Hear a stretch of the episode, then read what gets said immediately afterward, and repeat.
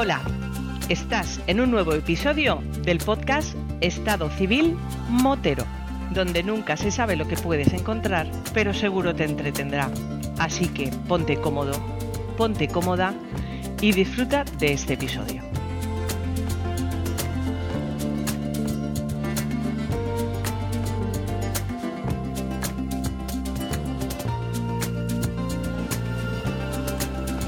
Hola María, Hola, ¿qué tal? ¿qué tal por tu Cáceres querida? Pues mira, aquí estamos, ya con calor y con frío. No sabemos qué vamos a ponernos de ropa. Mm, estoy cayendo la cuenta que más o menos va a ser un año que te dije, María, este fin de semana voy, voy para allá, cuenta conmigo. y al final se estropeó la cosa y por una cosa u otra ningún fin de semana tiro para Cáceres, pero que ahí pendiente de una cervecita por ahí, ¿no? Hombre, claro, el cansino ya ha venido a verme y tú no. O sea, que, que sepas que lleva un punto a su favor. Eh, tenías que mencionar al cansino, déjalo en su casita tranquilo, pobrecito, hombre. Hombre, que, que después te ríes con él. Será todo lo que así que tú quieras, pero mira, después al final da Pero- juego. Pero cómo no me voy a reír de él si es lo más cansino del mundo. Además, ahora que no me escuchas, cuando me puedo meter abiertamente y tranquilamente con él. Ahora que no te escuchas, ¿no? Y ahora que no te escuchas, ¿no?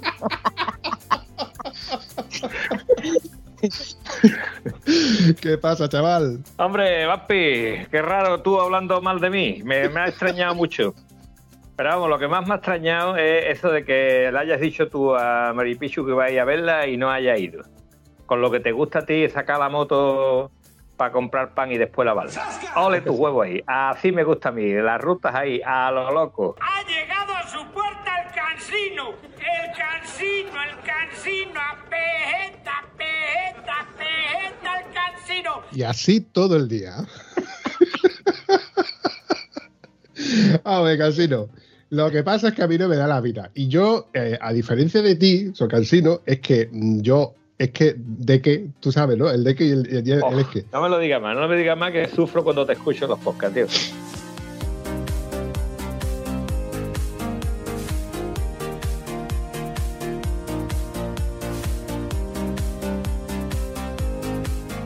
Yo tengo dos opciones, o gastar moto o gastar podcast. Y yo últimamente estoy gastando podcast como si no costara porque me da la vida, me, me- me es más cómodo, me es más fácil, lo hago desde casa, teletrabajando, entre comillas. ¿Qué dice usted? Y lo de gastar la moto lo estoy haciendo en- entre semana cuando tengo disponibilidad, que tampoco es, tan- tampoco es mucha. Lo que pasa es que mi disponibilidad entre semana no es para pegarme un tironazo hasta Cáceres. Y dicho tironazo como si fuera aquello del otro mundo, que María esos tironazos se los pega por aquí por Huelva como que no quiere la cosa. Cuando menos me lo espero me encuentro en algún evento, digo, hasta que María, mi María por aquí, mi María por allí.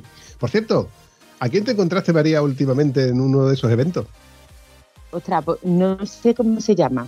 Pues te lo voy a decir ahora mismo. El señor Carpincho Lara y María José, que estaba pendiente yo de ver si se sacaba el carneo o no. ¿Tú qué sabes? Pues que de momento creo que no. Estuvimos allí hablando unos pocos, nos encontramos en, Monfra- en Monfragüe y, ostras, tú eres María, tal, no sé qué. Y me conocí. Es que nosotros hemos grabado y estuvimos allí hablando un ratito y tal, y muy bien. Pero creo que todavía no, por lo menos iba de paquete. No sé, no me eché mucha cuenta. Mm, Bueno, estaremos pendientes a ver si resulta de que me da una alegría. Doy por hecho que en el momento que ella se lo saque me va a llamar y me va a decir, Bambi, por fin, por fin con ese arte y ese salero que tiene mi María José. Pero bueno, un saludito, un besito de, de mi parte desde, desde los estudios centrales del podcast de Estado Civil Motero. Pero bueno, María, ¿qué hacemos tú y yo grabando un nuevo episodio con el cansino? Además, que esto ya sí que es algo que raya al agua. Yo he querer editar un episodio con el cansino, contigo y con quién más. Pues hoy le ha tocado a Fabián, a Fabi. El Fabi, a ver, mm, no es que tengamos mucha amistad, la verdad, porque creo que nos hemos visto en persona una sola vez. Y precisamente nos conocimos, eh, pues gracias a Fran Pardo, un día que estuvo él por aquí, que nos fuimos a comer juntos y vino Fabián. Y bueno, yo lo tengo en Facebook, lo sigo algunas veces y sé que se ha pegado algunos viajitos de esos que nos jode de la envidia, pero es que ahora hay proyectos nuevos. El chiquillo se va a ir a buscar pan a la otra punta del mundo.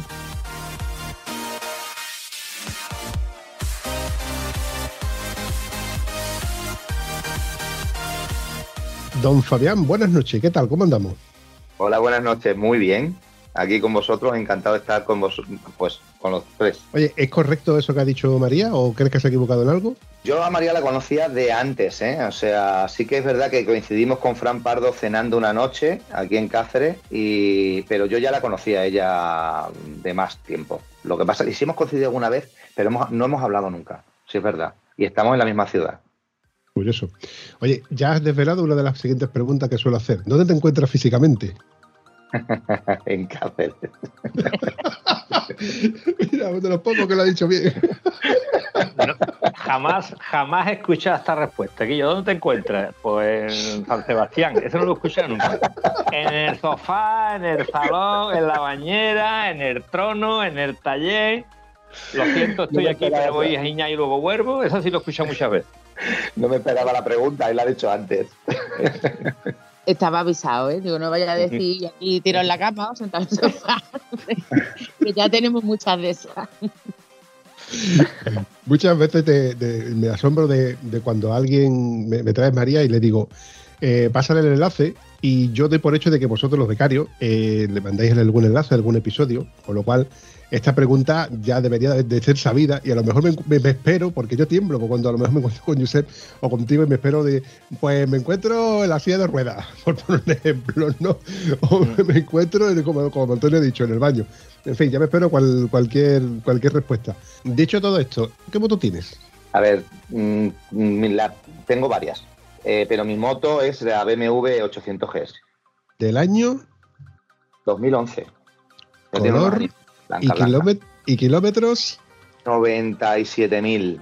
Nada, para que vea que es un tío con criterio. Tiene varias motos, pero el tío se decanta por la S800. Hola, ahí los tíos buenos. Ahí está la cosa. Esta moto sí tiene más kilómetros que la tuya, Antonio. Y de hecho, un poquito menos que la mía. Porque ha dicho que tiene 90.000 kilómetros. ¿Y la tuya cuántos kilómetros tiene, Antonio? 302.000, Vampi, 302.000. Mojón, coño. Hombre, con propiedad. Mojón para ti, Antonio. Volvemos otra vez a la teoría en la que yo digo que tu, tu moto tiene Mira, moto. Vampi, eres muy cansino tú con los kilómetros. Tienes 60.000 kilómetros el motor que le tuve que poner porque lo gripé.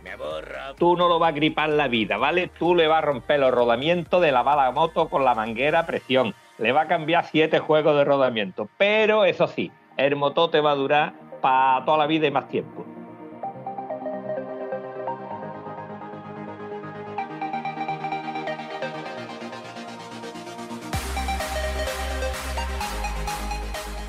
Tampi, ¿la tuya cuántos kilómetros tiene?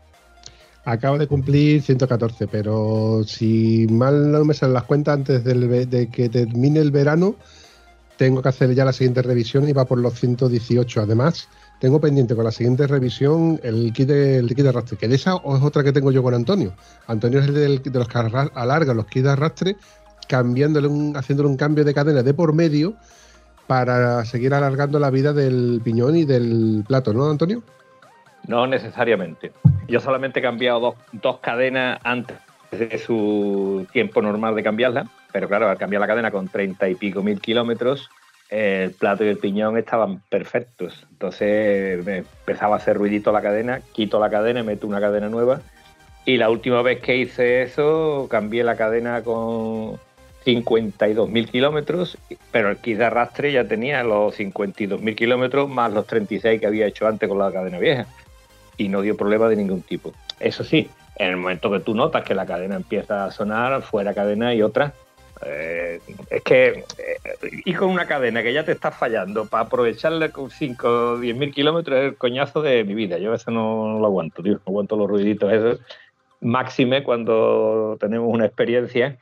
En motocross se partía una cadena y le daba un latigazo al cárter que sufría consecuencias. En las motos nuestras, eh, ya le ha pasado un colega, la 800, eh, "Nah, ahora lo cambiaré, no, ya lo cambiaré. Ahí tengo el kit, no, a ver, así me pongo y lo cambio. Y partió la cadena y partió el cárter. ¿Sabes cuánto vale un cárter de GS 800?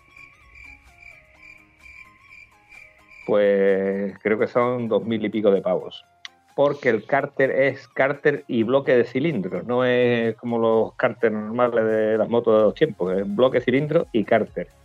Entonces me parece que esa moto ha terminado en siniestro total. No, he sabido más nada de ella. Sí que hay que tener claro que tú se puedes de tieso hasta el punto de querer alargar la vida útil de, ciertas cosas, pero evidentemente en una moto el de arrastre no es, lógico de querer alargarlo puesto que nos, va la vida en ello porque mm, un, un kit de arrastre, una cadena que se parte, se bloquea, te puede matar porque de una salida de pista o que sabe Dios qué, cosa, mm, te juegas la vida. Por otro lado, yo tengo diáfanamente claro que si voy a hacer un cambio de kit de arrastre, no me voy a ir al más barato. Me voy a ir a uno que me dé al menos la confianza de que me va a durar esos 40 o 50 mil kilómetros, en tu caso, que no estoy seguro que no son tanto, aún usando nosotros el, kit este que tenemos de, de automático. Cosa que, por ejemplo, María no necesita, puesto que ya tiene el sistema Cardan.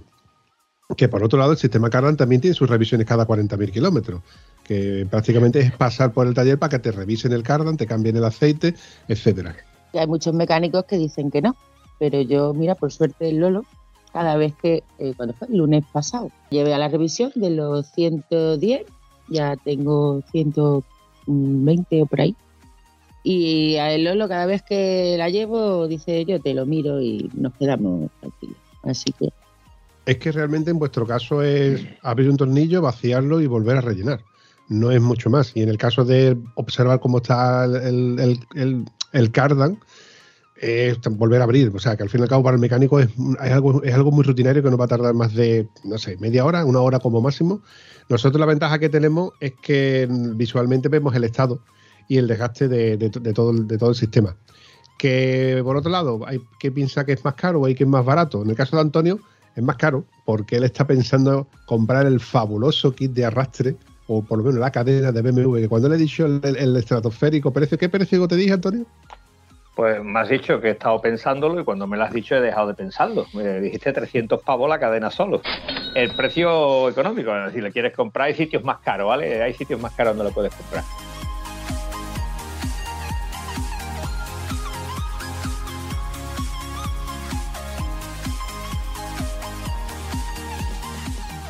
Pero, Vampi, esto que has dicho tú de que los cardan se miran fáciles y que eso es tal y tal y tal, tú, tú no miras ni un cardan de una 1200, ¿no? Yo no tengo 1200 para mirar cardan, yo estoy hablando de... Que te, lo cuente, que te lo cuente María, lo entretenido que es mirar un cardan.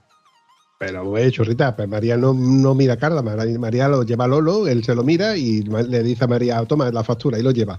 Pero bueno, volviendo al tema del kit arrastre, que es lo que te quiero dar a entender, que este problema nosotros del tercer mundo, como quien dice, no lo tenemos, no lo tenemos, no necesitamos un kit arrastre que dure toda la vida. Pero por ejemplo, en el caso de Fabián, que sí que ha hecho viajes largos, que es lo que yo quiero preguntarle ahora, seguramente esto le daría la tranquilidad de saber de que no va a tener que cambiar kit arrastre, de que no le va a suceder, bueno, no sé qué, lo que sé, el problema de, si acaso, el de combustible, la falta de combustible. Pero bueno, Fabián, la pregunta, porque yo sé que María te ha traído aquí por viaje o cosas que habrás hecho con, con, Fran Pardo, que es el que yo conozco. No, con Fran Pardo no he hecho. Yo me llevo muy bien con él, pero con Fran Pardo no. Él ha venido a verme a Cáceres un par de veces, pero no he hecho nunca ningún viaje con él. Yo le conozco a través de las redes, y, pero yo los viajes que he hecho normalmente han sido siempre en solitario. Eh, en moto, ¿eh? Bueno, cuando me he ido a Marruecos o esto sí que he ido en compañía con amigos, pero los viajes largos han sido en solitario. Con Fran Pardo no he hecho, no he hecho nada. Y eso de viajar en solitario, que mucha gente se lo piensa, porque lo suyo es hacer un tour con un colega, con, por ejemplo, en el caso de Fran Pardo, como lo hizo María, cuando estuvo en la India, ¿no, María? ¿Fue? la India. Pero lo de viajar solo, ¿eso cómo viene? Bueno, eh, a ver, yo desde yo empecé a viajar bastante tarde, o sea, eh, porque yo vengo de una familia humilde y bueno, económicamente no he podido. Pero sí que es cierto que me gusta viajar yo soy una persona bastante permisiva y me llevo bien con todo el mundo, pero hay momentos en los que, oye, a mí me gusta estar en un sitio, me gusta estar otro, quiero comer aquí, quiero comer allá, y, si viajas con gente que no congenias muy bien, puede haber conflicto. Entonces yo prefiero irme por mi cuenta. Aunque siempre que me he ido con amigos, casi la mayoría de las veces muy bien, ¿eh? pero son viajes relativamente cortos, de 10 días, 15 días, un mes como máximo, pero bueno, prefiero viajar solo. Cuéntanos, destino, niño, ¿dónde andas tú? ¿Por ¿Dónde te metes? Eh, a ver, yo he empezado, como digo, relativamente tarde, pero viajes largos he hecho, pues por ejemplo, Marruecos habré ido unas 30 veces más o menos, en moto, quad, unimog. Eh, en Unimog he hecho, me fui un mes y medio por Mauritania, en Mali. Eh, en Quad he hecho también Rumanía. Bicicleta, he hecho toda la isla de Cuba en bicicleta, desde Santiago de Cuba hasta La Habana. El transiberiano, eh, desde Moscú hasta Shanghái. Después en, en Mongolia alquilé una, una furgoneta rusa, de la antigua de la URSS, y recorrí todo el desierto del Gobi. Eh, y después el gran viaje que he hecho, el gran viaje de mi vida hasta el momento, pues fue desde, desde Ushuaia hasta Alaska y de Alaska a Nueva York en moto durante ocho meses. Wow. Qué maravilla, Esto- tío. Más o menos, hay más cositas por ahí, pero más o menos eso es lo que he hecho, el currículum que tengo, mi, mi humilde currículum. Humilde, ¿no? Vale. Pues ya tiene a la Pichu y a mí los dos comiéndonos los dedos de la envidia que nos está dando, ¿eh? Ya te la he dicho.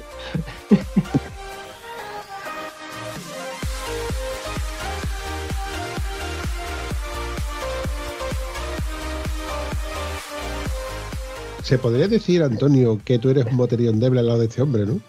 Pues sí, pues sí, ¿para qué nos vamos a engañar? Pues sí. Hay, hay dos, vamos, lo que ha contado eh, Fabián ya me ha puesto así, pero el podcast este que estuviste grabando con los, eh, los niños estos que hacen las rutas estas de las mil millas, ¿cómo se llamaba la ruta famosa? Que yo el inglés es un idioma que domino perfectamente y es Sí, sí, pequeño sí, y se sí, deja. Sí, doy fe, doy fe. El Broken Bone, el culo de hierro. Pues, eh, eh, el bowling boy ese que tú dices, ¿Qué dice usted? el Welling Boy. El otro día me fui con los colegas que estaban eh, estaban haciendo la Nacional 2. Yo fui a recoger a mi. Que por cierto me llamaste para grabar y yo estaba recogiendo a los niños del aeropuerto. Te dije que no podía grabar. Total, que ellos salieron de Faro a Chávez haciendo la Nacional 2 y yo me fui por carretera rápida al encuentro de ellos y me cargué 800 kilómetros de una tacada y yo te confieso que yo estaba cansado, ¿sabes? Pero no hacía nada más que acordarme de los chicos de la Walling Boy ese de las bolas de hierro. Porque yo decía, hostia, no he llegado ni a la mitad, que no he llegado ni a la mitad, que todavía te quedan otros 800 kilómetros más. ¿Esto cómo coño lo hacen estos tíos? Y todavía el niño no tenía bastante y quería hacer eso, eh, en vez de mil millas, 1500, aunque le echemos 12 horas más de postre. Eh, yo, yo estuve hablando hace poco con un, con un conocido, ¿no? El tema de- del Broken Ball, ¿no? Que esto dices tú, que, esto ya es impensable. Yo, yo que no sé de motos, que no entiendo de motos, querer hacer este tipo de, de desafíos, ¿no? De, de rallies, ¿no? O un rally de, resistencia, como, como decía Dubanov. Eh, es demencial, pero ¿qué, qué, fin tiene eso? Te dan una medalla digo, no, pues no te dan nada. Y además, de hecho, tienes que pagar, incluso para que luego te den tu dorsal, tu camiseta, tu, tu el seguimiento, etcétera. Pero claro, al fin y al cabo es como el Ironman, es como un reto que tú tienes, ¿no? Y el del cual te preparas físicamente y psíquicamente para hacer un- una competición, que no es una competición en sí, porque tú tienes que seguir un track con, por las vías legales para que no te multen y, luego terminarlo en 24 horas. ¿Que lo consigues hacer? Pues una satisfacción personal y una medalla que tú te llevas de haberlo realizado. Que evidentemente no está hecho para todo el mundo. Existen muchos tipos de, estados civiles moteros en lo que yo vengo a referirme.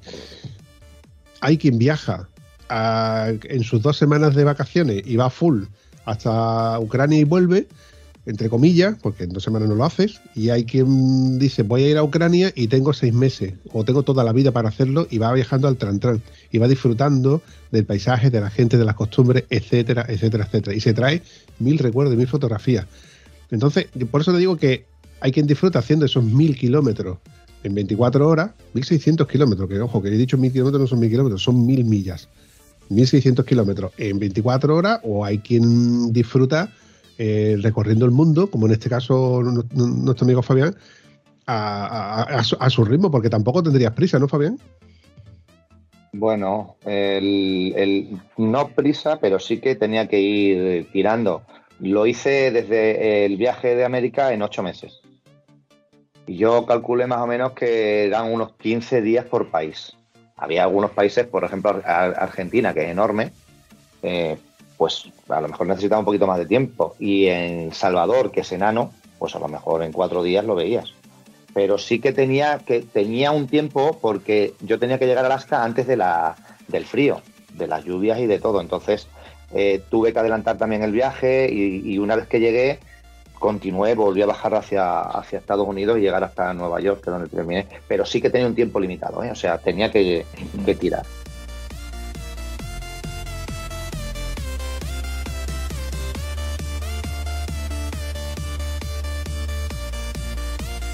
Oye, eh, ese viaje que tú has dicho que es el viaje de tu vida, es ¿cómo nace en tu mente? O porque digo yo, ¿nace en tu mente o es un no hay huevo y ahora me organizo para llegar allí, visado, qué moto me busco? Cuéntame.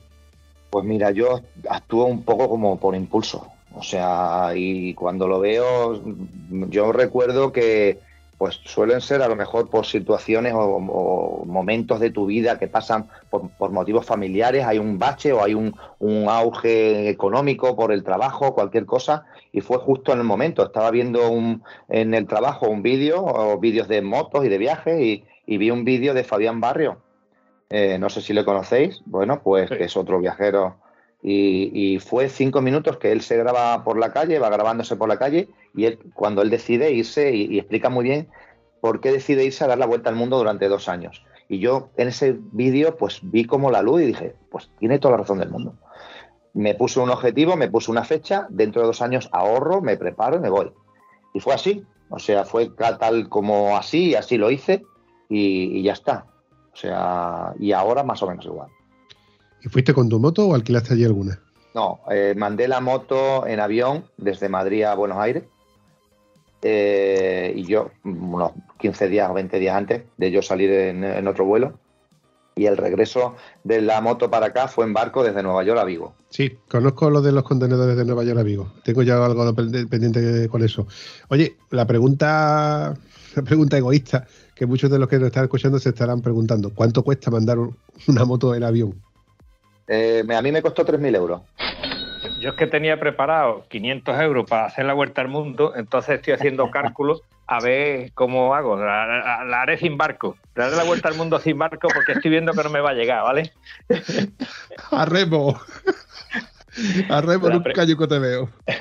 Eh, la pregunta, Fabián, ¿ese viaje lo has hecho con la 800?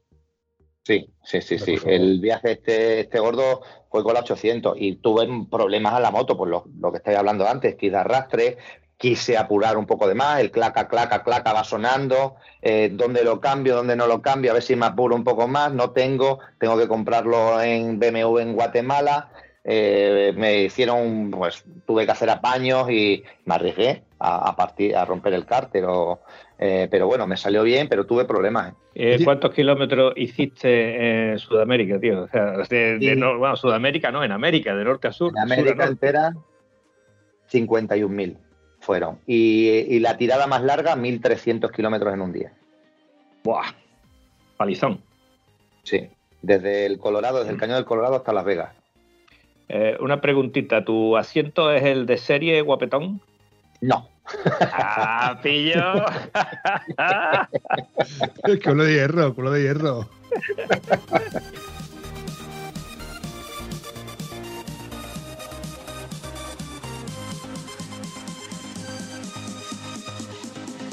No, lo mandé, el asiento lo mandé a Barcelona, ya no recuerdo quién era, y le puse gel, eh, un asiento de gel, y es bastante más cómodo, más blandito y va mejor. Pero bueno, tampoco yo aguanto, ¿eh? porque con otras motos, por ejemplo la 690 que tengo, he hecho tiradas de 800 kilómetros y el asiento es, una tabla. Y ahí está. No, está claro que cuando ya uno hace kilometradas cada vez más largas, el cuerpo se te hace a, bueno, te, entrenas entre comillas para, para, bueno, precisamente eso, ¿no? para aguantar más tiempo en, la moto. Independientemente de que el asiento sea más, duro, menos duro, o el culo de cada uno es el culo de cada uno. Cada uno tenemos una, forma de conducir y, demás. Eh, no es lo mismo hacer una tirada como, Antonio y yo en este caso. Hacemos una tirada a lo mejor de 600 kilómetros, todo por curvas, que el que hace esos mismos 600 kilómetros todo, todo para autopista. A algunos le cansará más de una manera o de otra. Pero bueno, eso yo creo que todo, todo aquel motero experimentado lo, lo, sabe. Tú dices que hay que entrenar entre comillas, yo te aconsejo que entrene con peso, ¿vale? Porque te da mucho más rendimiento que las comillas. Las comillas al fin y al cabo te van a durar un carajo. ¿Cómo? ¿Qué coño métete unas comillas de entreno, entrenar ¿Ya que estás entrenando? ¿El culo lo estás entrenando con comillas o qué es lo que me estás contando? ¿Y cómo vas a entrenar tú el culo con pesa? Explícamelo. haciendo sentadilla, vampi, haciendo sentadilla. Pero vamos, yo te digo, eh, aunque estamos acostumbrados a hacer kilómetros grandes con la moto para acá para allá, y el cuerpo se te acostumbra, el cuerpo se acostumbra. Pero la zona que yo apoyo en el asiento, tío, eh, ¿tú has visto el, el Rey León? ¿Sabes lo que es un mandril? ¿Sabes cómo tiene el culo un mandril? O no sé cómo acabo, pero yo, la ruta de 500 kilómetros y 800 mañana, eso se me hace un poquito larga, ya te lo digo yo. Sí, porque además lo que está diciendo Antonio, no estamos hablando de una tirada de 800 kilómetros en un día, estamos hablando de que el primer día 500, segundo 500, el tercero 500, 400, 500, 500, 400, 800, 1000, que al cabo de un montón de días, semanas, ya uno necesita, creo que descansar al menos uno o dos días, ¿no? Digo yo que algún, en algún momento dirás tú, hoy no cojo la moto. Efectivamente, o sea, las tiradas largas en, pues en este tipo de viajes, pues las condiciones climatológicas, la lluvia, el calor, el viento, eh, el viento, por ejemplo, en la pampa, eh, pues al final acabas cansado. La media creo que salía unos 300 kilómetros al día, pero claro, a lo mejor era eso, hacía una tirada de 800 o dos o tres días de 800 y después te tirabas una semana sin coger la moto, porque es que lo necesitas realmente. O sea, aparte que conoces gente, eh, estás en casa de gente que te invita o estás a gusto en un sitio y no te apetece coger la moto. ¿eh? Porque, porque acabas cansado. De todo, en todos los sentidos. ¿eh? El culo, que se te queda como un mandril, es cierto, pero también la mente. La cabeza del ir solo pensando es, es, es mm, difícil. Pero bueno, mm, al que le gusta, pues para adelante. Pero sí que es verdad que necesitas descansar. Como dice el refrán, sano con gusto no pica.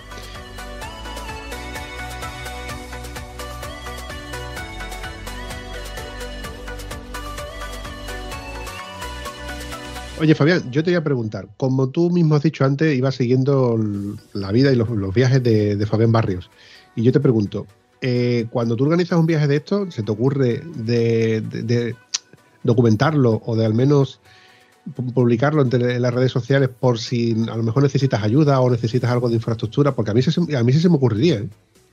A ver, ¿sabes lo que pasa? Que esto, esta pregunta para, la tengo que, explicar bien. O sea, yo siempre he viajado eh, y no eh, he tenido, no lo he puesto en las redes sociales. O sea, mis viajes eran para mí. Yo cuando he ido al Perú, al Amazonas, me he metido en el Amazonas o, o este tipo de viajes, sí, lo compartía con mis amigos.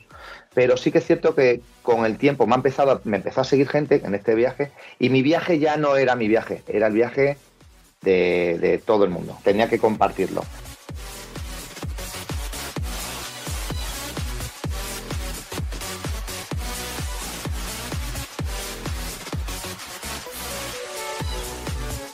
Cuando yo empiezo este viaje de América, o sea, los viajes anteriores casi que no los tengo, lo, tengo puesto en el Facebook, cuatro fotos y punto, poco más. En el 2015 yo me voy, a, hago el viaje en América, que es cuando surge, empiezan a surgir eh, Charles Sinigua, Miquel Silvestre era del 2013, creo por ahí, Fabián Barrio, Alicia Sornosa, bueno, los típicos, ¿no?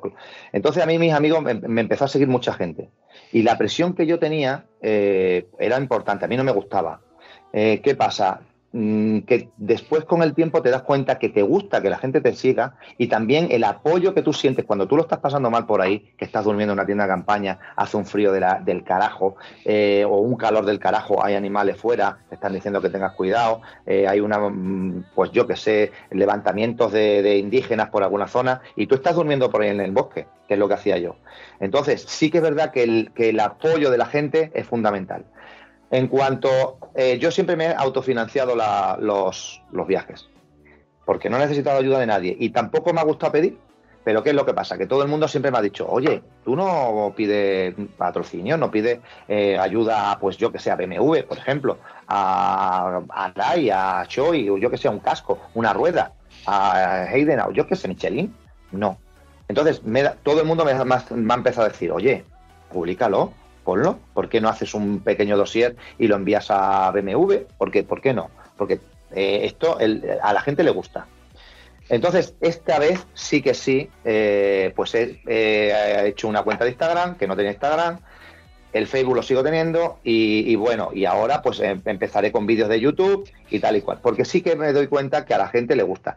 le gusta el tipo de viaje que yo hago, pero yo no soy sensacionalista, o sea, eh, la aventura te va a venir sola. O sea, si tú te vas a meter por África y yo quiero ir a ver los pigmeos, quiero ir a ver cómo cruzan los news el Masai Mara y cómo los cocodrilos se comen, porque es que lo quiero ver.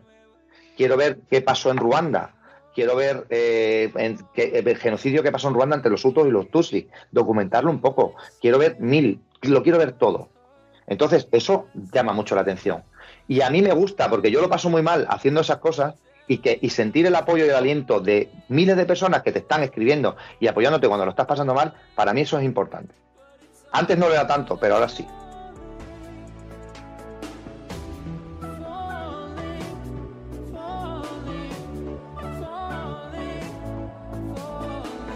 Para seguirte a ti por tus redes sociales, ¿cómo habría que buscarte? Pues en Instagram, Fabián Planet.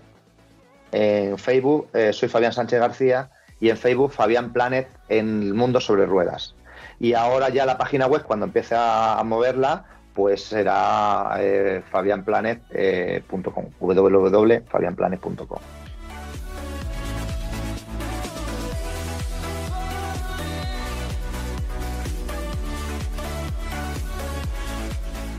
¿Te queda contenido por subir? Todos los días hay que subir contenido. ¿Sabes lo que pasa? Que ahora eh, es una locura, ¿eh? O sea, parece que no, pero todos los días tengo que estar, estoy con el tema de los visados, el tema de las vacunas, el tema del carnet de pasas, el tema de los seguros. Eh, parece que es, increíble. El tema, el traje que voy a llevar. Eh, porque en otros viajes lo he pasado muy mal y esta vez va a ser para largo tiempo y quiero pues ir cómodo quiero ir preparado, o sea, eh, no pasan las calamidades que pasan en otros viajes, que ya tengo experiencia. Entonces, eh, preparar todo eso lleva mucho tiempo, lleva mucho tiempo. La moto, la moto la he llevado al taller esta semana y hay que desmontarla entera porque la tengo que revisar enterita y verá. No quiero tener ningún problema. Entonces, de momento he decidido irme con mi BMW, con la que hice con Iboti, que se llama Iboti, con mi BMW, con la que hice América y con la que he hecho Marruecos algunas veces y con la que he hecho otros viajes por, por España pero eh, sé que conlleva un riesgo, porque la moto, aunque mm, el motor es indestructible si lo cuidas, pero te puede dar fallos de otro. Bueno, yo en América rompí dos amortiguadores traseros, dos. Me cargué dos amortiguadores traseros y lo pasé fatal con el tema del amortiguador. Entonces, eh, yo qué sé, eh, te puede dar fallos, pero también una moto nueva te puede fallar. Entonces, ahora sí que tengo que estar subiendo a lo que iba contenido todos los días poquito a poco, ¿eh? O sea, a las veces que tengo mucho trabajo y no me da tiempo, pero voy subiendo cositas, pues, pues oye, las vacunas, pues esto, tal, tal. Sí, voy subiendo. Me he quedado con la cosa de, viaje a Alaska, me ha encantado. Ahora te has puesto a decir visados, preparando, tal y cual. Pero me acabo de dar cuenta que no has dicho a dónde te va, porque sospecho que va más lejos que cuando el vampi se monta en la moto con el traje de verano. no sabía cómo soltarlo, ¿verdad? Y la, la pullita siempre, Antonio. Tú la pullita siempre. que no farte. Mamón. Vale, eh, pues voy a dar la vuelta al mundo en moto. El proyecto es más o menos, el tiempo no lo sé, no lo sé, realmente más o menos en un año y medio, dos años. Si tengo tiempo y dinero, o la gente me apoya y consigo financiarme de alguna manera mejor, no lo sé. Porque a mí, por ejemplo, yo tengo pensado estar en África a siete, ocho meses. Pero oye, si yo estoy súper a gusto en Ghana y, puedo estar dos meses en Ghana y después cruzo a Nigeria y me encanta Nigeria, y yo quiero estar en, pues eso, en Uganda y, ver los gorilas en la niebla y estar allí con ellos y, y si me encuentro una tribu que estoy súper a gusto, los pigmeos, que quiero ir a verlos y estar allí una semana y documentarme y ver cómo viven, pues allí me quedo. Y no quiero tener prisa pero, pero si tengo que tirar, tengo que tirar, porque, porque en principio empiezo por África, pero hay mucho que ver, Irán, Pakistán, Nepal.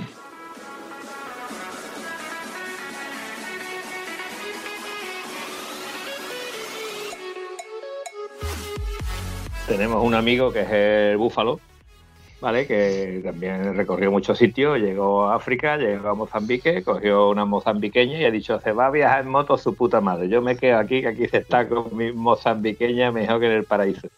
Y se ha quedado en su propio paraíso, ¿no? Entonces, como digo yo, las preferencias pueden cambiar en cualquier momento, ¿no? Pero bueno, eh, el dar la vuelta al mundo, para mí, es, vamos, de verdad, te, admiro por todos lados. Eh, te voy a decir una cosa que hemos comentado varias veces con amigos, ¿no? Vamos a ver, eh, dar una vuelta al mundo, ya todas las carreteras están hechas, ya todo está descubierto, ¿no? No es ninguna cosa de... O sea, ya la ha hecho alguien, si la ha hecho alguien lo puedes hacer tú también, ¿no? Esa es la, primera parte, la teoría. Yo, la teoría mía viene a la vuelta, ¿no? O sea, tú tienes ya un presupuesto para dar la vuelta al mundo, habiendo dinero o gente que te financie, no es demasiado complicado, pero tú un buen día terminas de dar la vuelta al mundo, ¿no? Entonces tú terminas de dar la vuelta al mundo un 15 de marzo, ¿vale? Ni antes ni después, el 15 de marzo. Y, el 16 te pones tú a trabajar igual que antes de irte a darte la vuelta al mundo. A ver, efectivamente, o sea, yo llevo un tiempo ahorrando, eh, mis ahorros iban a ser, eh, tenía otro objetivo, pero al final se ha, se ha pospuesto, se ha roto ese objetivo. Entonces, ahora mismo todo ese dinero que tenía ahorrado, pues me lo voy a gastar en, el viaje. Hay gente que ahorra dinero para comprarse un BMW que le cuesta 50.000 euros. Mira, yo no me corto un pelo en decir el, más o menos lo que te puede costar un tipo de viaje, este tipo de viaje.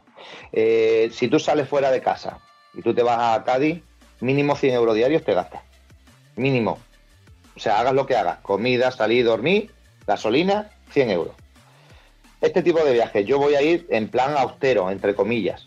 Porque yo me voy a llevar mi tienda de campaña, me voy a llevar mi, mi hornillo para cocinar y voy a, y, la, y la mayor parte del tiempo que yo pueda voy a dormir eh, en, en la tienda de campaña. África es muy barato. El dormir en hostel tampoco voy a estar todo el día durmiendo en el suelo. Pero, pero mm, si puedo dormir en hostel y tal. Pero hay una, hay un mínimo entre 60, entre la gasolina, los visados, eh, averías que tenga la moto, mil imprevistos, eh, pues el dormir, el comer, eh, más o menos entre 60 y 80 euros diarios. Si tú te vas un año y medio, echa el cálculo, lo que te puedes gastar. Echa 70 euros diarios. Eso es lo que te vas a gastar.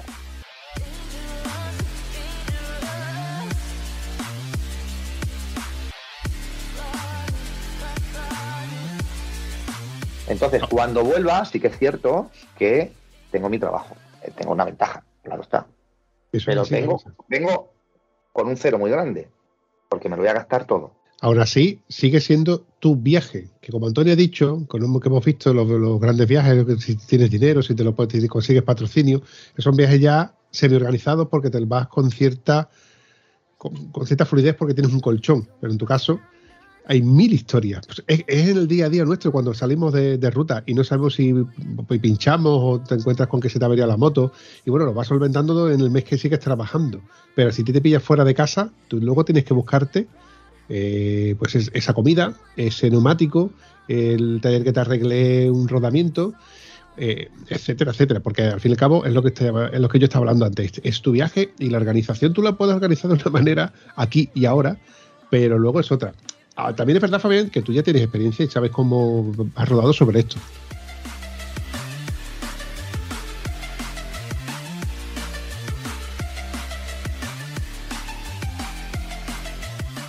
Volviendo a la conversación, que hay una cosa que llevas un rato hablando de África y me, viene a la mente mu- mu- mucha gente que ha pasado por aquí y me habla mucho, mucho, mucho de África, tío. ¿Qué coño tiene África que, que os tiene enamorado, que os tiene encantado, que siempre seguís hablando de África como ese sitio que, que os encontramos mucho más cómodo en África que en Europa?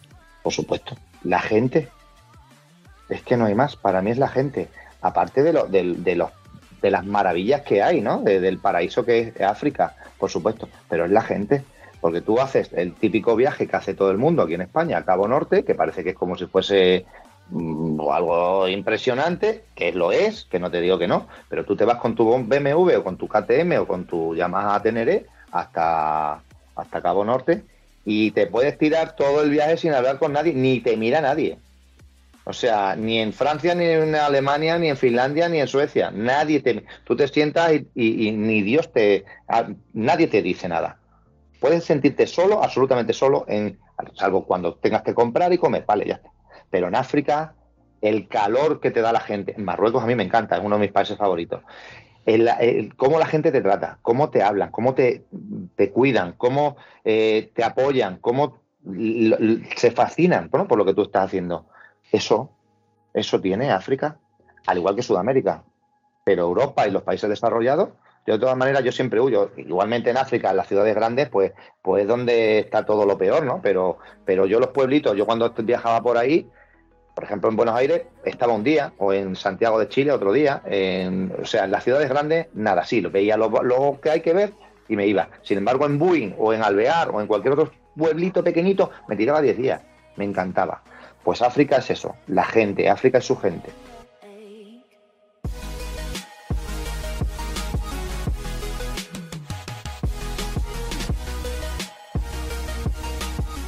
María flipa muchas veces como yo cuando yo escucho, bueno, María en este caso porque ya sabe con, con quién, con quién va- vamos a hablar, ¿no? Y sabe algo más, pero ella no me da ni un ápice de, de- de- contenido o de información, porque también es una forma de charlar, de hacer una charla muy, muy distendida, donde yo, pues te pregunto yo cosas que yo no sé, evidentemente.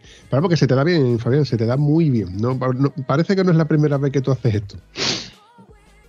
Comunicas muy bien, señor. Dicho esta cosita que te quería decir, Vampi, te quiero decir yo, eh, la horquilla de tu moto sigue siendo la de serie, Señor, dame paciencia. porque el Vampi dice que va bien la moto esa, que no tiene que retocarle nada. Hijo de puta. ¿Sabes lo que pasa? Que yo soy como un todoterreno. A mí me da igual que me pongas un asiento de tabla, de madera. O sea, si me siento mal, sí que lo noto. Pero a mí me das un triciclo, yo tiro con el triciclo y mis amigos siempre me han dicho, es que tú coges cualquier cosa y te da igual todo.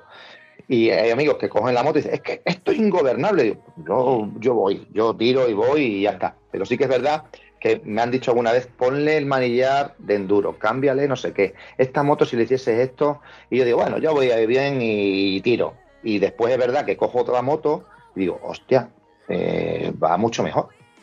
Pero va mi moto menos el escape y poco más, es todo de serie. El amortiguador que ha roto tantas veces, ¿sigues con el original o te has optado por otra marca? Sí, sí. Es que otras marcas es carísimo. O sea, yo eh, hago estos viajes, pero presupuesto tengo poco. Entonces, eh, es carísimo. Eh, de hecho, eh, se me rompió en Chicago, recuerdo, el segundo amortiguador. Llegué a España con el amortiguador roto. Eran, decían que era que no se podía arreglar. El mecánico que tengo aquí en Cáceres, eh, Oscar, le metió mano, me lo arregló y, y lleva, pues desde hace, desde 2015 que vine, lleva el amortiguador 8 años y ahí está. Está muy blandito, yo, eh, planea mucho, pero, pero bueno, pero yo tiro, que es lo que digo, o sea, pero ahora sí que es verdad que el amortiguador lo voy a, lo voy a mandar a Madrid o, o cambiarlo, porque quiero ir bien. Escúchame, Fabián, porque eh, estás experimentado en viajes, pero escúchame que te habla la voz de la experiencia, ¿vale? habla directamente con DMX y le pide un amortiguador y le lleva la horquilla que te la repase para lo que tú quieres. te Sí, la va sí. a poner para que tú vayas a gusto, va a ser un precio bastante moderado, hace caro porque tiene que ser un amortiguador nuevo. Pero el amortiguador de serie de nuestras motos tiene el mismo nivel de calidad que el asiento de serie. ¿Vale? El Bumpy tiene el amortiguador, el asiento y todo. Total, para ir al pan tampoco hay que andar con tonterías. Antonio, lo que Pero- se ha demostrado es que no, no todo el mundo, no no todos los demás mortales, somos tan exquisitos y tan especialistas y tan separitas como tú, ¡Ay, que me quedo muerta! que hay que llevar una amortiguación mm, con 18.000 reglajes, con un asiento de gel, de ultra reguete gel, ¿eh? No, y, luego, no. y luego la moto con más mierda que, que el rabo de una vaca. Ahora, Antonio, las cosas como son. ¿eh? Las dos cosas como son. Que tú quieras llevar suspensiones buenas, ole. Ojo, que yo las voy a llevar. Lo que pasa es que como buen tieso yo estoy ahorrando dinero para cuando llegue la época o la edad buena, pues ir a DXMX o al que toque y comprar una, amortiguación buena acorde a la moto, porque la moto evidentemente ya tiene ciertas taras. Es que la, suspensión no puede ser la misma cuando la saqué ah, cuando la saqué del concesionario que ahora que tiene 114.000 kilómetros. No puede ser la misma. Por mucho que yo le haga los reglajes de horquilla, que el amortiguador no. Por eso yo te doy la razón en la parte en la que tú, mm, tú bueno, no, cuando estuvimos hablando con Damián, pues nos recomendaba que, que al menos hay que hacerle ciertas revisiones a la amortiguación. Volviendo al tema. Eh, Fabián, si vas a DMX, dile que vas de parte de Antonio. Bueno, no, mejor no le digas que vas de parte de Antonio, porque entonces es capaz de cobrarte más dinero. Dile que vas de parte del podcast de Estado Civil Motero, que igual te encuentras un pequeño descuento, como que no quiere la cosa. Dicho todo esto, también es verdad que lo que dice Antonio, el tema de la amortiguación es importante porque nosotros, una cosa, es una moto que de serie tú la compras para un, un uso estándar de salir a rodar, algo de pista y poco más. Y otra cosa es como cuando tú viajas que vas cargado. Vas cargado, además, más precisamente de atrás que, por ejemplo, adelante, como el otro que llevase la mochila sobre depósito, o, etcétera, etcétera. Entonces, si ya encima te metes por sitios bacheados y demás, tu suspensión está sufriendo sí o sí. La amortiguación de serie tiene unos límites mm, que son para esto sirve, para esto hay que usarlo y punto. Pero ya más allá sí que sería bueno que, que, bueno que le echaras un vistazo. Y yo te recomiendo que no le hagas caso a Antonio.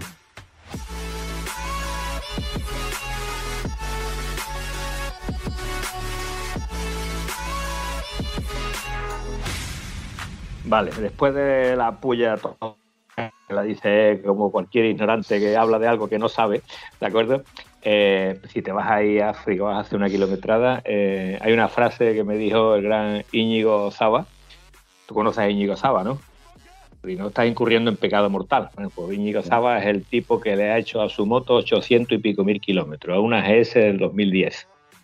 Ya te acuerdas, ¿verdad? Pues yo hablando una vez con él, le digo, yo el amortiguador trasero, coño, yo tenía la GS650 y iba mejor que el de la 800. Y dice, eh, es que donde no hay no se puede sacar. Eh, te tienes que gastar dinero en poner un amortiguador nuevo porque aquí no hay, no hay posibilidad de arreglar. Si tú tienes un mecánico que ya te ha hecho una reparación en un amortiguador que no es desmontable y el tío ha conseguido ponértelo a punto, mm, ya cumplió. La frase del gran Zaba fue, ¿cuántos kilómetros tiene la moto? Pues, no me acuerdo, tenía 120, 130 mil kilómetros. Dice, si tu moto tiene 130 mil kilómetros, tú no tienes amortiguador. el amortiguador de serie, que de serie ya es una canasta, de serie ya es malo, está homologado para 40 mil kilómetros. A los 40 mil kilómetros se cambia y punto. ¿Vale? Entonces nosotros tiramos con él porque va, pero mm, no sirve, padre, donde no hay no se puede sacar. Y como tú dices, tú te montas la moto y vas. Los amortiguadores es una de las cosas que se va degradando progresivamente. No va bien o va mal, se va degradando progresivamente. Cuando tú te das cuenta de que el amortiguador va mal, es cuando coges otra moto y dices, hostia, qué bien va esto. Y si vas ahí un viaje a África con un amortiguador que sea, es lo primero que se te va a romper. Y no quiero trabajar de profeta. Así que mm, de verdad que yo vamos a hacer una colecta y buscamos una amortiguador para esta criatura, pero que no se vaya con esa cosa así a la, aventura. Ya yo le he dado el contacto también del Tony Ninja, que se va con la ninja por África, que mira, lo único que rompió esta vez fue el radiador chorrocientas veces el pobre. pero es que no lo puedo traer porque como ocurre los domingos, pues tenemos que cuadrar. Eh, eh, ya se andará, ya se andará. De todas formas tenemos pendiente algo con su hermana, ¿no? También, pero le da corte. Bueno, dicho todo esto y volvemos a, la, versión anterior. Aquí está demostrando María que muchas veces no es más el que tiene, sino que el que puede. Ahí tienes un tío con, como por ejemplo Pérez Tavares. Pérez Tavares dijo, con dos huevos aquí voy yo con mi CBR con tacos a, Cabo Norte.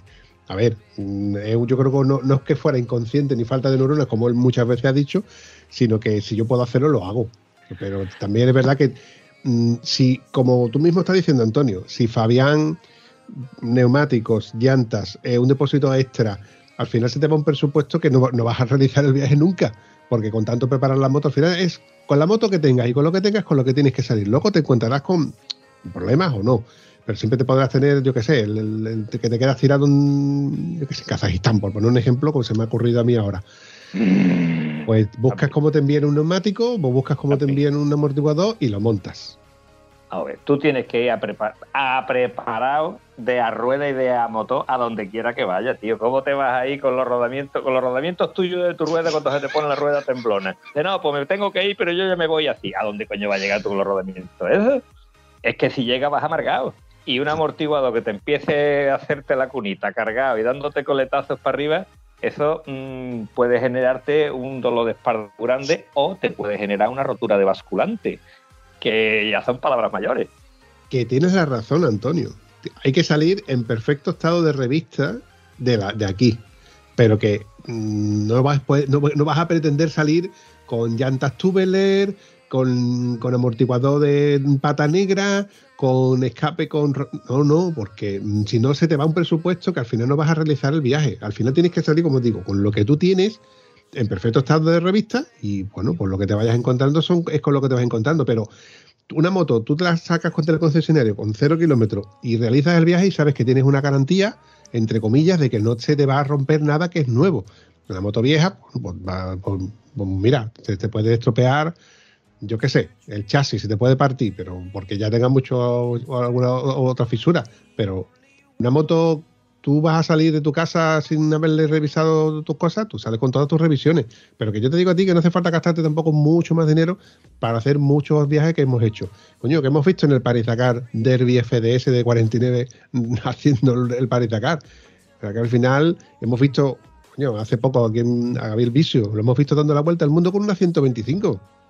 Y no llevaban amortiguadores de DMX. Eso es así, compadre. Eso sigue siendo así. Que siguen teniendo a la gente engañada, coño. Vale, mm, yo es que soy de otra manera que yo. Fabián, tú eres el que tiene que decidir con lo que te vas a ir, porque tú sabes dónde te vas a quedar tirado. o no lo sabes. A ver, eh, el Búfalo ha hecho ahora lo que ha hecho con un zarrio de moto, que le ha costado mil euros y es del 81, y lo hemos puesto antes, en- lo hemos hablado antes. Pero a ver, yo está claro que la moto eh, he tenido dudas, no sabía qué es lo que hacer. Y os comento qué es lo que, por qué he decidido irme con esta moto. Si yo me compro una moto nueva, están más o menos en unos 12, 13 mil euros. Cualquier, no voy a decir ninguna marca, bueno, por ejemplo la Teneré, la Warride, está en 13 mil euros, que tiene un depósito grande, que para mí es un hándicap importante el tema de la autonomía por África. Puedo hacer 500 kilómetros, 550 kilómetros. Con la mía hago unos 300. Ahora con el desgaste a lo mejor son 280. Que para mí eso es muy importante. Eh, si yo me compro la Teneré, que son 13.000 euros, más eh, defensas, las maletas, ta, ta, tal, son 16.000 euros. Yo a la mi BMW, ahora mismo, pues, ¿cuánto me pueden dar por ella? 5.000, más o menos. Bueno, pues me voy a gastar 3.000 euros, más o menos. Sí que es cierto que alternador, bomba de gasolina, que las nuestras peca mucho, Sí. eh, eh, embrague nuevo, rodamientos, retenes, todos los todos los, los líquidos, absolutamente todo, reglaje de válvulas, que me la revisen entera. ¿Cuánto? Eh, la llanta delante la tengo reventada de los llantazos que pegan Marruecos, le tengo que comprar una llanta nueva, suspensión, que la voy a llevar a TMX, eso ya lo tenía apuntado. ¿Cuánto se me va a ir? 3, 4 mil. Vale, pues si 5 que me vale la moto, que si yo la vendo, y 4 que me gasto son 9 frente a 16.000 que me costaría una moto nueva, que es más fiable, o no, porque también puede fallar, Ujú. tengo 7.000 euros más ahí. Con esos 7.000 euros es parte del viaje, o sea, ya se me puede romper la moto por África, ya se me puede destruir. ¿Qué, me, qué es lo peor de lo peor? Que la tengo que cargar una camioneta que me la lleven a la frontera o a cualquier, eh, eh, ¿qué decirte? Eh, concesionario de BMW, que son 1.000 euros, 2.000 euros, hasta 7.000. Tengo la diferencia que hay entre una moto nueva, es parte del viaje. Y tengo 7.000 euros para mi viaje. Entonces, al final he decidido irme con esta moto, pues pri- principalmente por el presupuesto, y, pero y también que quiero mi moto, pero bueno, eh, es cierto que lo que voy a hacer es, pues absolutamente de todo. La voy a preparar como si fuese, estuviese nueva, salvo que no está nueva, pero bueno. Entonces creo que es bastante fiable, porque no voy a escatimar en gastar dinero, ¿eh? O sea, quiero ir bien y quiero ir tranquilo. Ahora que claro que me puede fallar cualquier cosa después, por supuesto.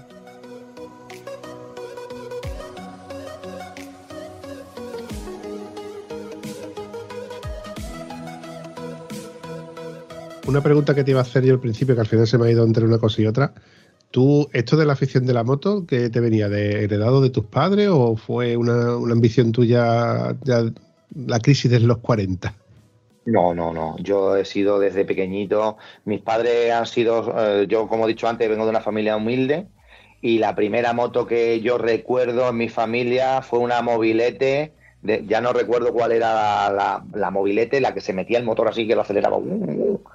Eh, y ya flipé que se la compró mi padre para la caza, que le ponía una. Mi padre era un desastre, era de pueblo de aquí de Zarzamontanche, de, una, de un pueblito de, de Cáceres y le ponía una alforja de esparto a la mobilete, cargaba a los perros y se iba de caza por ahí a, la sierra.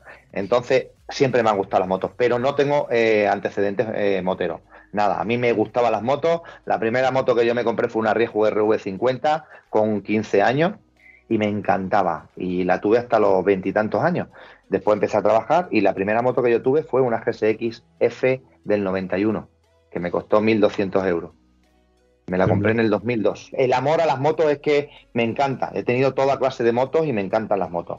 Me, me nace, que me encantan. 600 o 750 la 600, GSX? 600, GSX F600. La GSX, después con el, en cuanto tuve un poquito más de dinero, R6. Después me compré la R1. He ido a circuitos muchísimo, me ha encantado. He ido a Chester, Estoril, a, a todos los circuitos que por, por aquí cerca, a Jerez, a, eh, no sé, un montón de, circuitos. Después, ¿qué pasó? Pues en, en Jerez tuve un, pues pegué un arrastrón, lo típico, va muy rápido, y me, y me fui a la grava. Y me di cuenta lo fácil que era realmente caerse.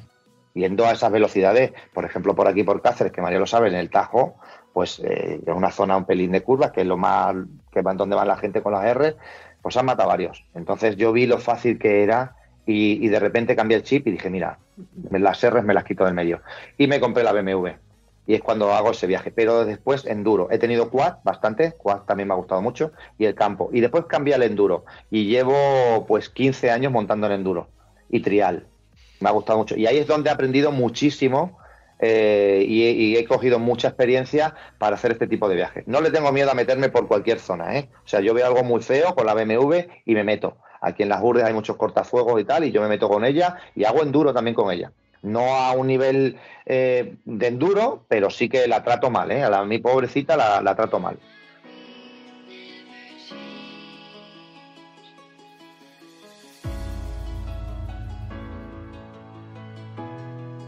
Cuando me has comentado lo de los llantazos de, la rueda delantera de nuestra moto, que no es muy fiable, que digamos, pero que normalmente la tiene esos llantazos porque la ha maltratado, entre comillas.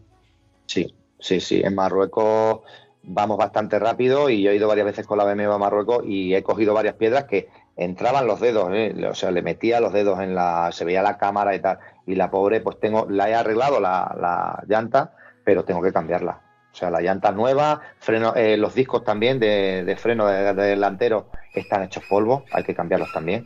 Y es muy, muy caro. Es muy caro, son muy caros. No sé si son Arashi. 300 euros. Arashi, niño, Arashi. Si cuenta. Discos Arashi, de AliExpress. ¿sí? Hombre, No sabes lo que estoy diciendo. no les cuenta, Fabián. ¿Tú, ¿Tú cómo te vas ahí a África con un disco de freno de AliExpress? Por favor. No me lo digas dos veces. Te lo, te lo digo, yo te lo digo. Eh, yo conocí un tipo que llevaba una CBR 600 con los discos Arashi, que tiene una forma que es muy, más, 20 veces más bonito que los originales. Y digo, y yo, tío, te da miedo llevar unos discos, esto, y dice, no, no, yo la moto esta la estoy metiendo en circuito y yo la reo bien, ¿eh? los discos le pego yo un calentón. Digo, eh, ¿y qué le ha puesto? Los tres discos. Entonces, si un tío con una CBR en Almería, que no te da de Almería, metiéndose circuito de Almería, ropela con una rueda de 17 pulgadas, va bien con esos discos, para lo que yo voy a frenar me sobra a mí los discos esos. Se los puse y lleva la moto casi 200.000 kilómetros con los discos esos. Mm, que los originales van muy bien. Sí, sí, con briditas de plástico para que no hagan ruido, van de puta madre. Es una cosa muy buena que tienen las S. Te voy a decir una cosa, Fabián, que me dijo un oyente, me dice, "Mome, vampiro, los discos de freno solamente te tienen que fallar una vez. El momento que te fallen una a la velocidad que sea, ya te digo a ti que no vuelve a, tomar por culo. Así que por la cuenta que a mí me trae y a ti te trae, los frenos originales van muy bien, duran mucho tiempo. Yo sigo teniendo todavía mi- mis discos de freno originales puestos. Y Duran, Antonio- duran por lo menos 60.000 kilómetros haciendo el zonajero. Cada vez que te mete por adoquín, dice, clan, clan, clan, clan, clan, clan. Eh, pero dura, están muy buenos, están perfectos. Me aburro. Pero, pero bueno, ¿tú qué vas escuchando? ¿El sonajero o vas escuchando el EPS que- nuevo que te has comprado? Vamos a ser prácticos y, seguir los consejos de Antonio. Y cómprate los discos de freno de AliExpress y las paletas también de AliExpress y cómprate la defensa de AliExpress y los amortiguadores de MX.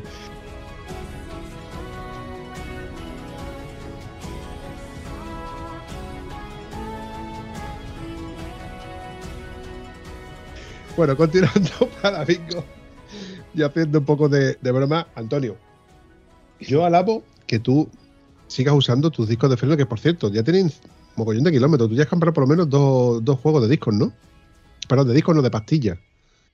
De pastilla tiene ya tres juegos. O sea, que tú ya has hecho kilómetros con esos discos. Se puede hablar de que de, de- fiabilidad. Yo estoy seguro de que todos los discos que se venden como tal tienen que tener una homologación, tienen que tener un temple ¿no? y una durabilidad, que muchas veces no, no es el desgaste del disco en sí, por el, de- por el material con el que está hecho, sino el desgaste de la, que, le, que- le hace la pastilla. Si tú compras una pastilla mala, pues se puede comer un disco y puedes destrozarlo. Pero si tú compras, que eso te puede pasar con el disco original de Brembo que con el de Arachi. Pero bueno, al fin y al cabo mm, se puede ser tieso, pero en los frenos yo creo que no se puede ser tan tieso. Oye, yo sé de gente que ha comprado pastillas de freno muy baratitas y se le ha ido el ferodo y se ha pegado la hostia de su vida por una tontería de ahorrarte, yo qué sé, cuando te puedo ahorrar unas pastillas de freno. Yo las pastillas de freno las compro buenas. Pero a la hora de pensar en los discos, que yo, yo creo que es la mejor decisión que he tomado. Son 20 veces más chulo que el original. No, no- es que no han fallado nada, no tienen ni el desgaste. El original estaba, de verdad, el. ¿Cómo se llama esto? El, lo que lleva para que el disco.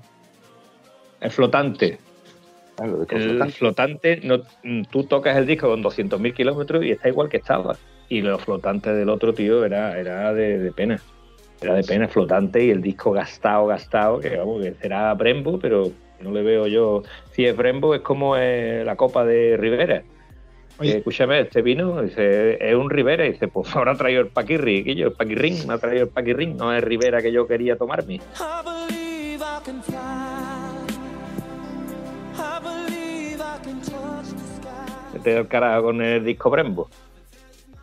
Te das cuenta que la conversación es fluida, ¿eh? Fabián? No te aburre. Sí, sí, sí, no, no, no. Oye, Antonio, una preguntita. Yo eh, creo que fue ayer antes de ayer, no recuerdo exactamente, me- me- se me puso al lado una, una, una, una TRX de Benelli y me llamó la atención que los discos pues tienen ese pequeño laveado, floreado, como se le quiera llamar, que eso es tan sencillo como que llevarlo a un tornero y que te haga ahí un, pequeño recorte. O sea que si yo te compro a ti unos discos de freno y te, lo- y te hago ese recorte, tú se los pones porque queden bonitos, porque es lo que tú quieres, que queden bonitos, ¿no? No. No, un disco no se corta fácil. ¿Cómo que no? Yo te lo corto yo con la radiada, cabeza. Yo te lo corto Con yo con la ra- radiada. Radiar con la radial y después lo templa y después lo hace. Sí, sí, sí, ya, ya, ya. Lo que tú quieras.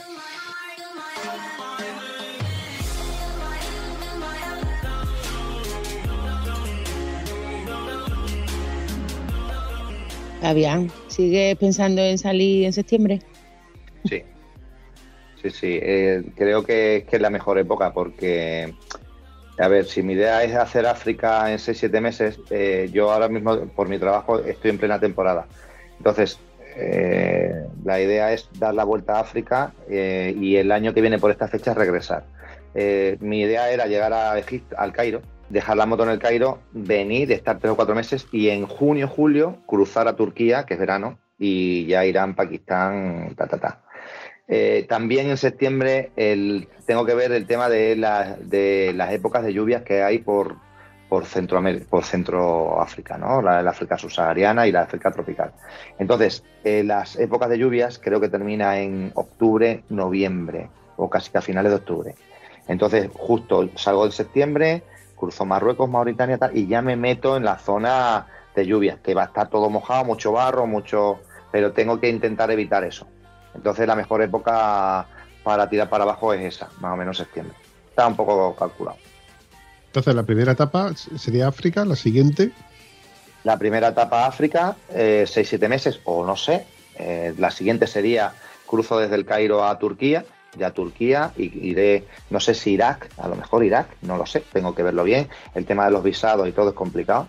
Eh, Irán, y ya Irán, la, eh, Pakistán, por el no- la zona norte, que Pakistán es también complicado, tienes que ir con escoltas y todo. Y ya eh, la India, Nepal, y ya intentaría bajar para abajo a Myanmar, Tailandia, Camboya, ta, ta, ta. Me gustaría muchísimo ir a las Filipinas, a mí la historia me gusta mucho, ir a- y como las Filipinas fueron españolas, me gustaría ver dónde murió Magallanes, dónde mataron a Fernando Magallanes, porque me encanta la historia, y después ya intentar cruzar a Japón y ver el futuro, porque Japón es el futuro. Entonces, eh, es, es cierto que mi viaje a mí me encanta ver las zonas antiguas, cómo vivía la gente antiguamente y tal, pero el futuro también está bien. Entonces, creo que el mejor país del mundo es el futuro, eh, es Japón, y de ahí cruzar ya a Estados Unidos. Te quiero contar una anécdota, hombre, ya que estás hablando de ir a Filipinas. Resulta ser que eh, el bisabuelo de. de, de- ay, qué complicado el parentesco. El abuelo de mi ex, el abuelo de- el bisabuelo de mi ex, era uno de los que estuvo en, el sitio de, Filipinas. Espero que no, me alegro de que no te haya cogido la época que contaban ellos.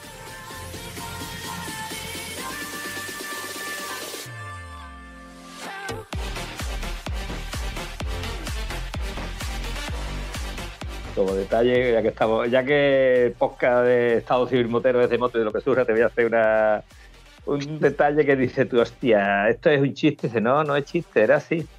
Eh, los soldados estaban allí a pegar tiros, ¿no? Comían y ya está. Entonces, una de las cosas que le llevaban eran putas a la tropa.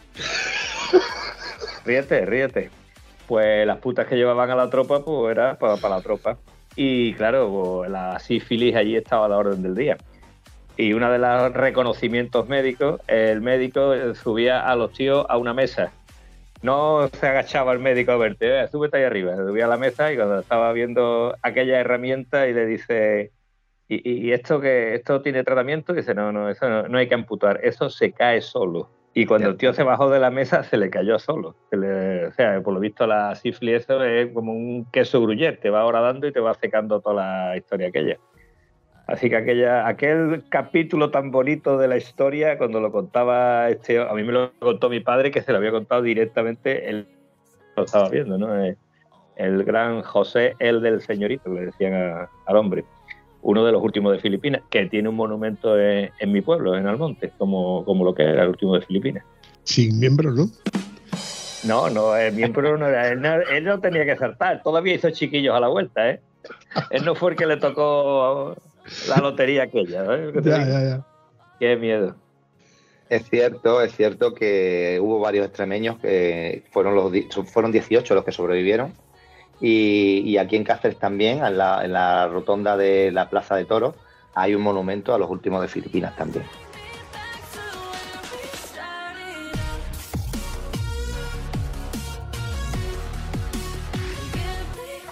En fin, Fabián, para recortar este episodio que se nos ha ido de mano entre una cosa y otra, pero bueno, es un clásico en el podcast Estado Civil Motero, sobre todo cuando interviene Antonio, que ya has visto que lo mismo hablamos de moto, que hablamos de amortiguadores, que hablamos de que se te cae la chorra a cacho, como si no costara Y los discos, y los discos también se te caen a cacho. Se te van a caer los discos a cacho. El cansino, el cansino, apejeta, pejeta, pejeta, el cansino. Ha llegado el cansino, señora. Qué cansino, eh. Tempo, muy bueno. En fin, Fabián, una pregunta muy recurrente que suelo hacer. ¿Qué tal te la has pasado? Ay, genial. Se me ha pasado, es que no me he dado ni cuenta. O sea, es que ha sido súper rápido. Porque es muy ameno y muy bien. Está muy entretenido y me lo he pasado muy bien. Hablando de estas cosas que te voy a decir.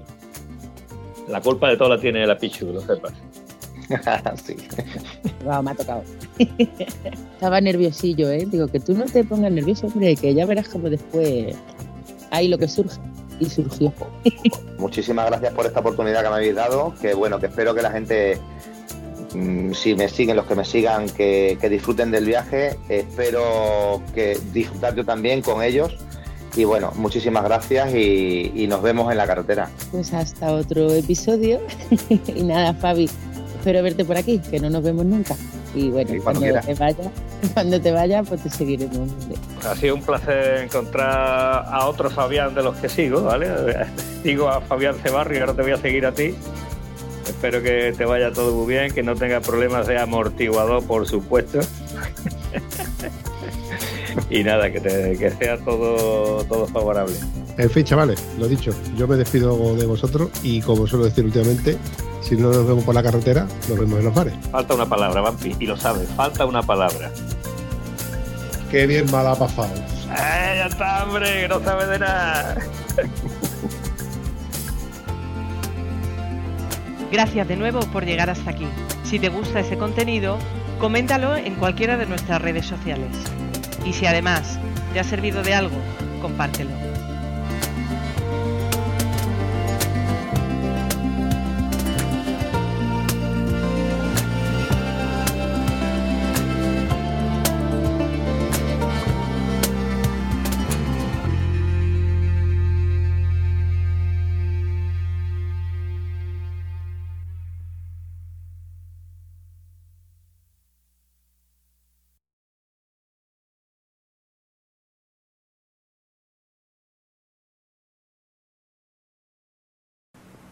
No se vayan todavía, una y más.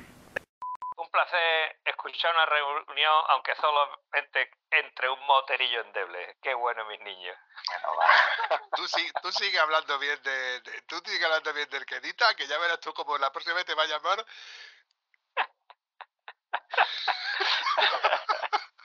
Hasta luego, chavales. Bueno, Excepción de, por ejemplo, María, que le han tenido que tapar, poner una mantita porque está ahí un poquito pasando frío, como quien dice. No, yo recorto esta parte, hija, yo bonita, yo te recorto esta parte. Bueno, Ya ves, qué pena. repito. y su, y su multicultur, multiculturalidad. No te preocupes, que yo no, no te preocupes. No te preocupes, que, que para eso está la toma falsa. Me ha encantado la multiculi... culi- la, la, la, Ay, ahora no me sale. la culinalidad de la africana me ha encantado. también, ¿qué Multiculturalidad. que te diga? Lo voy a decir bien, multiculturalidad. Ahí los tíos, que porque manejan con la luenga. Yo ni lo digo. María, que no estás diciendo nada, que te tenemos olvidada. Yo no digo nada, yo me quedo aquí callada. No, María, Ma- Y al final. María se le da muy bien lo de, lo de estar eh, escuchando mucho, mm, bueno, lo- los contertulios hablando de sus cosas. Ella normalmente no- da la presentación, pero luego se queda ahí. Muchas veces como me quedo yo flipando con lo que vais soltando, porque sí que hay una norma no escrita, evidentemente de esta parte ya no sale, ¿eh? hay una norma no escrita como norma que yo no me suelo documentar sobre ninguno de los contertulios, entonces yo no sé qué, tiene, qué trae. Yo lo único que he visto de ti es la que trae la moto, que por eso he invitado a Antonio, si no, no lo llego a invitar y de coña, pues son las cosas como son. Pero bueno, volviendo al- a la conversación. eh, te- te- hay- pero- pero un- un segundito, un segundito. Aquí hay do- dos versiones. Viaje, que puedes contestar esta pregunta. Se ha cortado Antonio, esperamos, no te preocupes. Eh, yo recorto. Aquí hay dos formas. O me meto yo contigo, Antonio, y, y te pongo a parir, o dejo que Fabián conteste.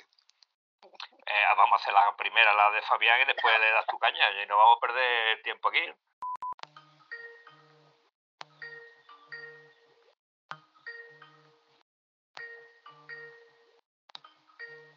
A ver quién rula por ahí. Espérate, espérate, espérate, espérate, espérate. Voy a colgarlo, le voy a volver a llamar. que Fabián está, Fabián todavía está en rodaje. Fabián es la primera vez que se monta en la moto de marcha. Mari, ¿todavía fuma Mari, coño? No, no, no le digas nada, no le digas por, nada, vi- no le- por vía fuma. no le digas nada que ya le metió la bronca, así que no le digas nada. Es buenísimo. Bueno, ya me estoy empezando ahí a andar con mi perra por ahí. Sí, sí, sí, andar Sí, con la perra es bueno para las personas de la tercera edad y para los perros, pero para ti no, para ti no es suficiente. Y los cascos escuchando podcast de Estado Civil Motero también. Bueno, Eso es peligroso, pues, Se te puede perder perro, ¿vale? Si te pones a reírte con las tonterías del vampi, se te puede perder perro en una entre carcajada y carcajada. De coño, No, que yo porque me- lo- Ja, lo- ja, ja. Lo, lo- eso lo escucho aquí cuando estoy pintando. No sé qué es lo Ah, que he Javi. hecho. Hola. ¿Me veis bien, no? Yo te veo a ti solo, Mari. A mí nada más me ve. Solo te veo a ti. No, Abajo ha, no. salido, gan- ha salido ganando por todos lados, que lo sepas. Ya te digo. preocupes. Antonio, Ahora, ahora. ¿los ves a todos? Eh, veo ahora mismo a no sé quién es, un señor por ahí que no sé quién es. Señor mayor, me voy a cagar tus muelas, ¿vale? Dile cansino. Tú le dices cansino y ya está.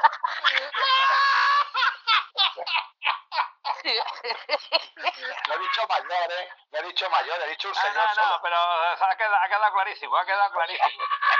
Estoy respetuoso.